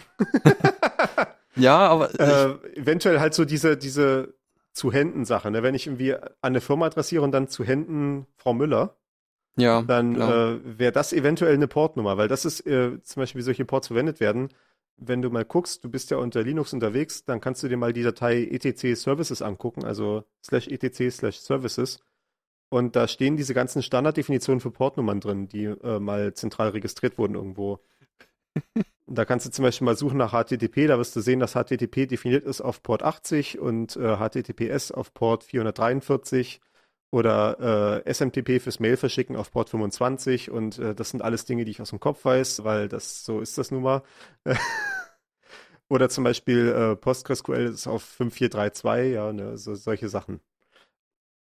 Genau, und da steht dann auch jeweils das Protokoll noch mit hinten dran, was da gesprochen wird. Mhm. Ja, genau, das ist das, das Schicht 4 Protokoll, äh, dazu kommen wir jetzt ja gleich. Aber mit diesen Portnummern quasi halt können wir, wie gesagt, äh, verschiedene Sitzungen voneinander abtrennen. Also Schicht 4 macht halt auch so Sitzungsverwaltung äh, grundsätzlich und das ist halt hauptsächlich diese Portnummern erstmal. Wir haben also eine, wir haben nicht nur irgendwie einen Zustellpfad, eine Quelladresse und eine Zieladresse, sondern wir haben wirklich eine, eine konkrete Verbindung zwischen zwei Programmen, die auf diesen zwei Rechnern laufen, indem wir halt sagen Quelladresse und Quellport, Zieladresse und Zielport. Und wenn ich jetzt halt sagen will, äh, ich, ich will zum Beispiel mit der Wikipedia reden, dann ist die Zieladresse halt die äh, IP-Adresse von der Wikipedia, wie es im DNS steht. Siehe Folge 2, haben wir das erklärt. Der Zielport ist dann 443, wenn ich HTTPS machen will. Und Quelladresse ist halt meine eigene IP-Adresse, im Zweifelsfall die private, die dann durch NAT äh, nochmal übersetzt wird. Und ein Quellport, der ist dann an der Stelle relativ egal, den muss ich dann in dem Fall würfeln. Das ist halt nur quasi, damit die, die Rücksendung halt ihren, äh, den richtigen Empfänger findet. Ja, genau. Ich muss halt einfach meinen Absender richtig draufschreiben, sozusagen. Genau, da würfelt man einfach irgendwas, irgendwie, wenn ich jetzt halt zum Beispiel, weil zum Beispiel ich kann da auch äh, vier verschiedene Browser-Tabs offen haben, die alle jetzt gerade irgendwie was mit der von, Wiki, von der Wikipedia wollen. Mhm. Äh, dann können halt, dann kann halt irgendwie der erste Browser-Tab sagen, ich bin Port 40.001, der nächste sagt, ich bin 40.002, der dritte sagt, ich bin 40.003 und dann ist halt einfach zugeordnet, sobald die Antworten ankommen, sieht man halt, hier ist an der Antwort Zielport 40.003, das ist für den dritten Tab gedacht gewesen. Ja, okay. Genau, wenn ich jetzt so eine Übertragung mache, wie halt eine Webseite runterzuladen, läuft das auf Schicht 4 über das Transmission Control Protokoll, TCP, also das Übertragungskontrollprotokoll. Und TCP hat als Eigenschaft halt, äh, dass es diese Sitzungsverwaltung sehr ernst nimmt. Es liefert eine garantierte fehlerfreie Zustellung von Datenpaketen jeder Verbindung, sogar in der jeweils richtigen Reihenfolge. Ne, weil wenn ich mir so eine Webseite haben will, dann will ich ja auch, dass wenn das dann in solchen Stückchen von 1500 Bytes, in solchen Frames geschickt wird, möchte ich ja auch irgendwie, dass diese Frames am Ende in der richtigen Reihenfolge ankommen. So als wenn ich jetzt sagen würde, ich will jetzt irgendwie ein Buch schicken per Post, aber die Post nimmt nur Briefe an aus irgendwelchen Gründen. Dann kann ich halt irgendwie aus dem Buch jede einzelne Seite rausreißen und kann die halt per Post, äh, per Brief verschicken und du kannst sie ja wieder zusammensetzen, weil dort ja Seitenzahlen draufstehen auf den, auf den Seiten. Dann kannst du es dann wieder zusammenkleben zu einem ganzen Buch. Und das ist halt eine Charakteristik, die bei TCP gegeben ist. Jetzt, das, das, der Vergleich hinkt halt schon wieder, weil in diesem konkreten Beispiel halt sind halt die Seitennummern schon vorher drauf gewesen. Bei TCP werden die Paketnummern halt in die Pakete reingeschrieben, also quasi auf, auf, die, äh, auf die Verpackung drauf. Und dann kann halt der Empfänger sehen, ich habe jetzt hier gerade für diese Verbindung das Paket 1 bekommen, dann das Paket 2, dann das Paket 4 und dann kann er sagen, na nu, was ist denn jetzt hier los? Das Paket 3 fehlt noch. Und dann kann er halt der anderen Seite zurückmelden, okay, ich habe jetzt alles bekommen bis 2 und dann weiß der andere, dass er die 3 nochmal losschicken muss. Ja, okay. Mhm. Und das ist halt, wie diese fehlerfreie Zustellung garantiert wird. Man muss halt immer in dem Moment, wo man Pakete verschickt auf so einer TCP-Verbindung, muss man die erstmal nochmal sich merken, also erstmal nochmal im Speicher behalten, solange bis dann die Sendebestätigung quasi von der anderen Seite zurückgekommen ist. Also beide Seiten schicken sich die ganze Zeit so Sendebestätigung, weil es geht ja in beide Richtungen prinzipiell die Verbindung. Irgendwie, äh, einer schickt halt irgendwie, ich, ich schicke jetzt halt hier Paket 17 von meinen Paketen. Übrigens, ich habe dein Paket 15 erhalten. Und so kriegen die anderen mit, äh, kriegen dann jeweils die andere Seite mit, wann halt das, die Daten angekommen sind und dann kann man halt die Daten, die definitiv empfangen wurden, dann halt bei sich selber verwerfen. Also ich muss halt ne, im Zweifelsfall, wenn ich dir jetzt dieses Buch irgendwie schicken wollte und habe jetzt irgendwie die ersten zehn Seiten geschickt, dann warte ich vielleicht irgendwie, bis du mir sagst, irgendwie, okay, ich habe jetzt alles bis Seite 8 gekommen, dann kann ich halt die Seiten 1 bis 8 wegschmeißen, weil ich weiß, du hast sie jetzt erhalten und kann dann als nächstes dir irgendwie die Seite 9 und 10 nochmal schicken und dann irgendwie vielleicht auch schon die 11 bis 18 und so geht das dann immer weiter. Okay, ja. Und das ist dann so ein bisschen auch die Charakteristik von äh, TCP über lange Verbindungen. Bei, bei, bei so Verbindungen mit großer Latenz hat man halt ein bisschen das Problem, dass halt diese Sendefenster irgendwann gigantisch groß werden, wenn man irgendwie noch mit hoher Geschwindigkeit senden will. Also wenn ich dir jetzt irgendwie ein Gigabyte pro Sekunde schicken wollte und es dauert aber irgendwie drei Sekunden, bis du mir irgendwann mal bestätigst, dass was angekommen ist, weil du vielleicht irgendwie auf dem, auf dem Mond bist oder so dann hätte ich halt das Problem, dass ich drei Gigabyte Sendefenster bei mir irgendwie im Speicher vorhalten müsste, also halt mit den ganzen Daten, die ich schon geschickt habe, aber von denen ich noch nicht von dir gehört habe, dass du sie bekommen hast. Und das ist halt ein bisschen unhandlich. Ja, durchaus. Mhm. Äh, das ist, das ist dann halt so eine Abwägung, warum man eventuell über langsame Verbindungen auch nicht so viel Daten durchbekommt, wenn man halt auf äh, eine fehlerfreie Zustellung Wert legt. Und das tut man tatsächlich in den allermeisten Fällen, auch wo viele Daten übertragen werden. Also zum Beispiel auch, wenn ich irgendwie wenn ich irgendwie Videostreaming mache, dann will ich ja auch irgendwie, dass alles ankommt oder so eventuell. Beziehungsweise, ja, beim Streaming vielleicht nicht so. Beim Streaming bin ich vielleicht noch, kann ich vielleicht noch irgendwie akzeptieren, wenn irgendwie mal äh, ein Stückchen irgendwie fehlt oder sowas, aber das bräuchte dann eigentlich auch die passenden, passend kodierten Videos. Aber definitiv, wenn ich irgendwie ein Video runterladen will, dann will ich auf jeden Fall irgendwie auch, dass alles ankommt. Oder wenn ich irgendwie meine Betriebssystem-Updates runterlade oder halt Webseiten angucke. Also TCP wird für sehr viele verschiedene Sachen verwendet. Immer dann, wenn es halt darum geht, dass die Daten auch wirklich in einem Stück und fehlerfrei und garantiert ankommen. Hat dann halt dieses Problem, dass man äh, dementsprechend auch Overhead hat, wie wir es ja eben schon hatten, um halt diese Garantien zu erreichen. Ja. Okay. Ähm, TCP ist so ein gutes Beispiel. Es gibt da auch ja. vom RFC-Podcast eine Folge drüber mit Andreas Bog. Und das ist so ein schönes Beispiel, wo man sehr gut spürt, wie wie so ein Protokoll dann genau abläuft. Ne? Weil dann gibt es irgendwie eben diese zwei Kanäle. Ne? Es gibt einen Hinkanal und einen Rückkanal. Und wer dann wann was sagt und ich habe jetzt das erhalten und ich sende jetzt das los und mit der und der Nummer und so weiter, das ist recht interessant und der Andreas Burg erklärt das auch ziemlich kurz und knapp genug. Also das wird auch nicht übermäßig ausgewalzt, so dass man das gut verstehen kann. Also das äh, erzeugt schon eine gewisse Komplexität, aber man kann das noch erfassen. Sehr gut. Auf Schicht 4 haben wir dann noch eh ein anderes Protokoll, was wichtig ist neben TCP. Denn wir hatten jetzt gesagt, TCP für, ist für die fehlerfreie Zustellung wichtig. Wenn ich in Kauf nehmen kann, dass die Zustellung auch nicht komplett fehlerfrei ist und ich sage, ich will einfach lieber, dass die Daten schnell durch die Leitung kommen und irgendwie schnell eventuell am Ziel ankommen. Und wenn mal ein Paket verloren geht, ist es nicht so schlimm. Dafür habe ich nicht so viel Buchhaltungsaufwand. Dann äh, nimmt man UDP, also UDP, das User Datagram Protokoll, also Nutzer, ja, ich weiß nicht, was das eigentlich Oder soll. auch Unreliable Data Protocol. Ja, das ist, ist eine Alternativinterpretation, die gar nicht mal so schlecht ist. Ja, wie ich hier, äh, wie ich hier in den Shownotes auch notiert hatte, ja, keine Fehlerkorrektur, im Prinzip nur IP mit Ports. Und das ist halt genau, also TCP fügt sehr viel extra Komplexitäten zu, um halt diese Garantien zu liefern der fehlerfreien Zustellung. UDP ist halt ja so, dass das Minimale, ich mache einfach nur irgendwie IP mit Portnummer, damit ich irgendwie einen Service finden kann. Und ansonsten schicke ich Daten einfach los und wenn halt mal ein Paket nicht ankommt, dann ist es halt so. Ja, geht einfach nur darum, dass es schnell ist. Hm? Genau. Ein klassischer Anwendungsfall für UDP ist das, was wir jetzt hier auch gerade machen, nämlich Voice over IP. Eventuell das äh, Studio-Link, was wir hier verwenden, ist wahrscheinlich vielleicht sogar TCP, weil es hier auf die Qualität auch ankommt so ein bisschen, weil wir ja hier eine Aufnahme haben.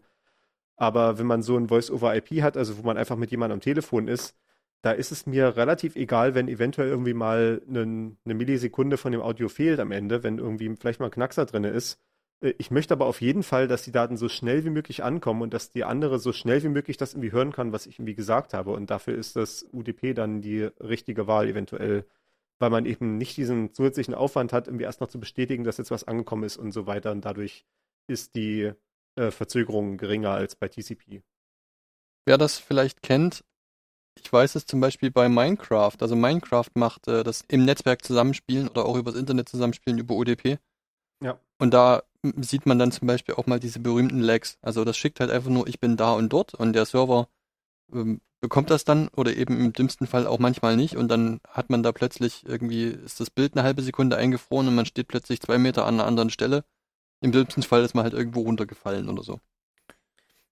Das ist ein, das ist tatsächlich ein guter Punkt. Halt, UDP hat halt die Charakteristik, eine eigene Fehlerkorrektur zu machen. Das ist durchaus auch eine interessante Wahl, wenn man dann in der Anwendungsschicht da drüber, also in der Schicht 5 dann äh, bis, bis 7, wenn man dort dann was hat, was eine anwendungsspezifische Fehlerkorrektur macht. Also Minecraft äh, zum Beispiel als äh, Netzwerkspiel, also Spiel, was halt äh, von verschiedenen Leuten im Netzwerk zusammengespielt werden kann, hat halt diese Dynamik, äh, weil es halt diese Probleme gibt mit äh, der Latenz, also mit der Verzögerung in der Übertragung, einfach dadurch, dass das Senden von Daten ein bisschen Zeit dauert, gibt es halt dort die Lösung, dass sowohl der zentrale Server als auch jeder einzelne Spieler selbst, also die Computer der Spieler, alles berechnen, was vor sich geht. Aber der Server kann natürlich überstimmen, weil es muss halt irgendwie eingeben, der halt die Wahrheit sagt. Und die anderen berechnen aber trotzdem, wie sich die Welt weiterbewegt, einfach damit es flüssig aussieht. Ne? Wenn ich irgendwie weiß, da drüben der Spieler, der läuft gerade nach Osten, dann muss ich ja nicht auf den Server warten, dass er mir sagt, eine Sekunde später, übrigens hat sich noch ein Stückchen nach Osten bewegt. Das kann ich als lokal, als Spiel einfach erstmal so anzeigen. Und kann sein, dass das nicht stimmt, kann sein, dass der Le Typ die Richtung geändert hat, aber es sieht auf jeden Fall erstmal äh, äh flüssiger, ne? Äh, mehr responsive aus. Was heißt denn responsive auf Deutsch? Ja, es, halt, es, es ist halt, halt weniger sichtbare Verzögerung. Ne? Es, es, nimmt halt eventuell in Kauf, dass es mal falsch liegt. Dann sieht man halt mal so, ein, so eine Situation, dass irgendwie äh, ein Spieler sich plötzlich irgendwie um einen Meter nach rechts oder so bewegt, wenn halt der Server sagt, nee, nee, der war eigentlich da. Aber es sieht halt für gewöhnlich deutlich flüssiger aus und das nimmt man dann in Kauf an der Stelle. Genau. Und genau, damit sind wir auf der Schicht 5 bis 7 angelangt. Also da, wie gesagt, das OSI-Modell, dieses, dieses Lehrbuchmodell, was auch so in Universitäten und Schulen und so gelehrt wird, das unterscheidet halt auf fünf, sechs und sieben verschiedene äh, Sachen, aber diese, diese konkrete Aufteilung hat eigentlich keine praktische Bedeutung, deswegen kann man die alle in eins zusammenfassen. Und das ist die Anwendungsschicht, äh, also als Schicht 7 oder Application Layer, also auch da passen die Übersetzungen zueinander. Diese feinere Aufteilung, die USI da vorschlägt, ist halt nicht wirklich hilfreich, weil diese verschiedenen Aspekte, die da mal getrennt vorgesehen waren für die Schichten 5 bis 7, zunehmend schwer voneinander zu trennen sind. Also auch wenn man irgendwie sagen könnte, man hat hier irgendwie ein bestimmtes Protokoll auf Schicht 5, das ist halt doch zu stark verwoben damit, was auf Schicht 7 passiert oder auf Schicht 6. Äh, während halt diese Protokolle auf den Ebenen 1 bis 4, die wir jetzt vorgestellt haben, relativ gut in Abgrenzung stehen zu den konkreten Anwendungen. Wir haben auch zum Beispiel gesehen, Schicht 1 und 2 ist stark miteinander verwoben, dadurch, dass halt die, die Protokolle auf Schicht 2 die konkreten Fehler auf Ebene 1 irgendwie äh, korrigieren müssen oder zum Beispiel auch Sitzungsaushandlungen machen, sowas wie WLAN. Da hat man ja auch eine andere Problemanforderung auf Schicht 2 als bei Ethernet auf Schicht 2, weil man überhaupt erstmal dieses Verbinden von Geräten miteinander darstellen muss, was ja bei Ethernet einfach dadurch dargestellt wird, dass man ein Kabel hat, was in der Buchse steckt. Ja, also dieses, dieses Protokoll ist eben nicht so statisch, dass es immer alle Schichten braucht, sondern da können auch Dinge übersprungen werden und da kann auch mal eine Ausnahme gemacht werden und so weiter. Das ist bei ja. der Post genauso. Ich habe mal aus einer Kneipe einen beschriebenen Bierfilz an einen Freund geschickt. Derjenige hört zu, hallo. Der ist auch angekommen. Ja.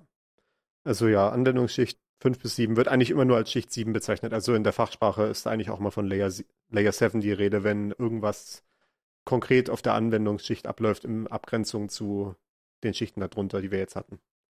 Dieses Schichtenmodell hat auch noch in dem Sinne eine Beschränkung, dass es nicht dieser harte Schicht ist, also es wirklich immer alles 1 bis 7 hat, sondern es kann eventuell auch sein, dass tiefere Schichten durch höhere Schichten abgebildet werden. Das hatten wir ja schon eben anklingen lassen mit diesem VPN.